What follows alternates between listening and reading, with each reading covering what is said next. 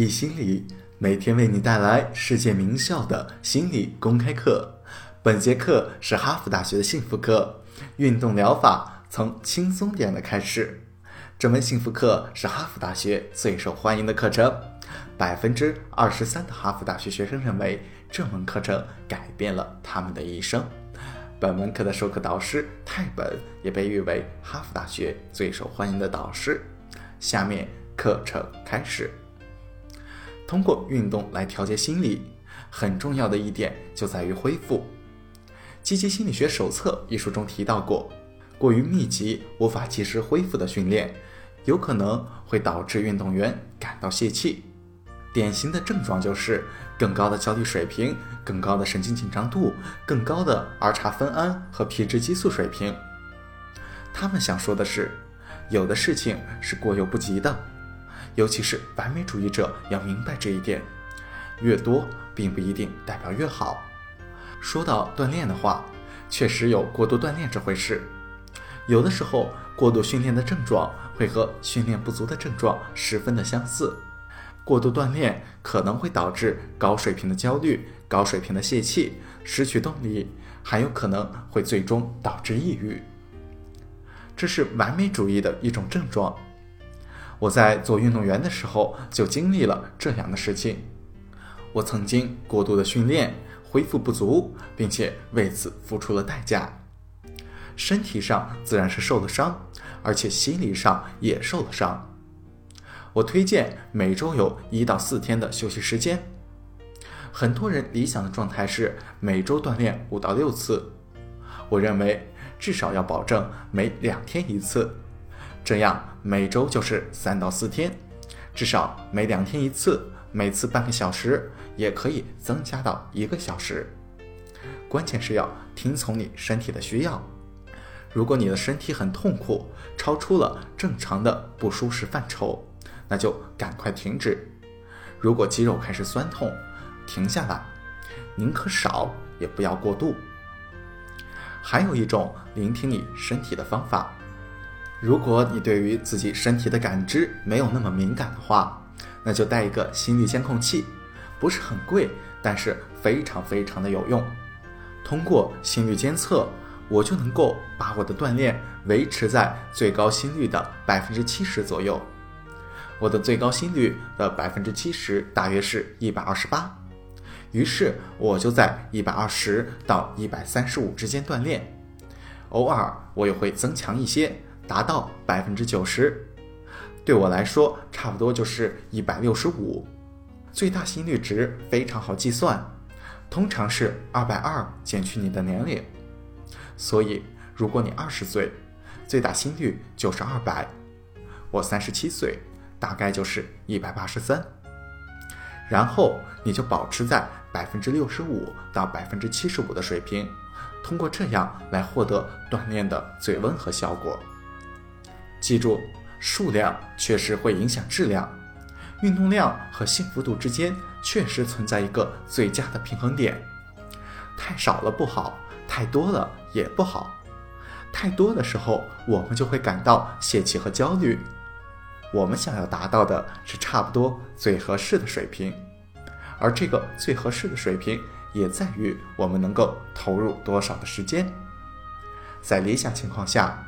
我每周锻炼六次，每次一个小时，但是我还想做很多其他的事情，所以我每周至少锻炼四次，每次半个小时。这种的运动量对我来说就完全足够了。你要搞清楚什么对你是足够的。恢复也很重要。我们从心理层面上讲过恢复，而在生理层面上给大家分享一下。德里克·克莱顿的例子。德里克·克莱顿是六十世纪早期最好的长跑运动员之一，他是跑马拉松的。很多人都说，从身体上来讲，他并不很适合跑马拉松。他的身高一米八八，最大的血液容氧量也不是很高，没有达到其他世界级选手的水平。但是他的优势在于，他是最勤奋的一个。他每周跑的量超过一百多英里，大概就是一百六十公里。于是他成为了世界上最好的长跑运动员之一，但从来没有拿到过真正的第一。然后发生了什么事情呢？由于他的过度勤奋刻苦，他受了很严重的伤，一整个月都不能跑步。他当时正在筹备一个非常重要的马拉松赛事，然而一整个月不能参加训练，他走路都走不了。在比赛的一周前，他开始慢慢的跑。他说他会去参赛的，他是世界上最好的长跑运动员之一。他会将这次比赛作为下一次马拉松比赛训练的一个部分。于是他参加了这个马拉松。在一个月没有训练的情况下，提前八分钟打破了他的个人记录，成为了历史上第一个两小时十分钟跑完马拉松的人。一九六七年，他继续努力训练，在两年之后再次的训练过度，又一次受伤，再一次的他在没有训练的情况下去参加了比利时的马拉松比赛。又一次打破了他的个人纪录，也打破了世界纪录，两小时八分三十三秒，保持了十二年的世界纪录。也就是从那时开始，教练和运动员开始明白了适可而止、适当休息的重要性，明白了恢复的重要性。有时候过犹不及。很相似的一个故事是一代传奇运动员琼贝努瓦。他在一九八四年的时候赢得了洛杉矶马拉松赛的冠军，他也是在受了伤之后赢得了比赛。还有丹麦足球队，一九九一年赢得了欧冠冠军，他们之前没有做任何的比赛准备，在最后一刻才加入的比赛，因为当时的南斯拉夫正在搞分裂，于是他们作为南斯拉夫的替补，在预选赛被淘汰之后。从度假的沙滩上赶回来，参加了冠军赛，因为他们恢复了，振作了，于是他们准备好了。恢复在运动中非常的重要，在心理层面上也非常的重要。锻炼是很好的，是一种灵药。然而，世界上很多的人都不锻炼。锻炼不是一件很舒服的事情。比如说，达到百分之七十的最大心率的锻炼，并不是很痛，但是显然没有坐在电视机前或者是玩游戏那么舒服。我们该怎么办呢？我们要做的第一件事就是把目标分割，然后各个击破。完美主义者会做的一件事情就是，我要开始锻炼了。为了保持健康，我从一开始就要跑每天六英里。很快会怎么样呢？第二天你起床的时候就会浑身的酸痛，但是你是一个完美主义者，你很坚强，一分耕耘一分收获。于是你又出去跑步，然后又怎么样了呢？你第二天会更加的疼，但是你咬牙忍着疼痛继续坚持。几个星期之后你会受伤，即使你不受伤。在你的脑海中，关于锻炼的概念是这样的：锻炼等同于痛苦。我们的意识是拒绝痛苦的，它总是极力的避免痛苦。比如说，你去度了个假，中断了一个星期或者两个星期的锻炼计划，然后你回来了，想要重新开始锻炼，就变得非常的困难。为什么呢？因为你的思想，你的潜意识会说。我不想再经受这个了，这会阻止你的锻炼，使你感到瘫痪。这通常就是拖延症发生的时候，因为我们并不想经历这样的痛苦。一种更健康的方式就是，我先从走路开始，走十分钟、二十分钟的路程，坚持一到两个星期，然后逐渐的增加。宁可少，也不要过度。因为这是种逐渐增加的锻炼，并不算一种痛苦，它会逐渐成瘾。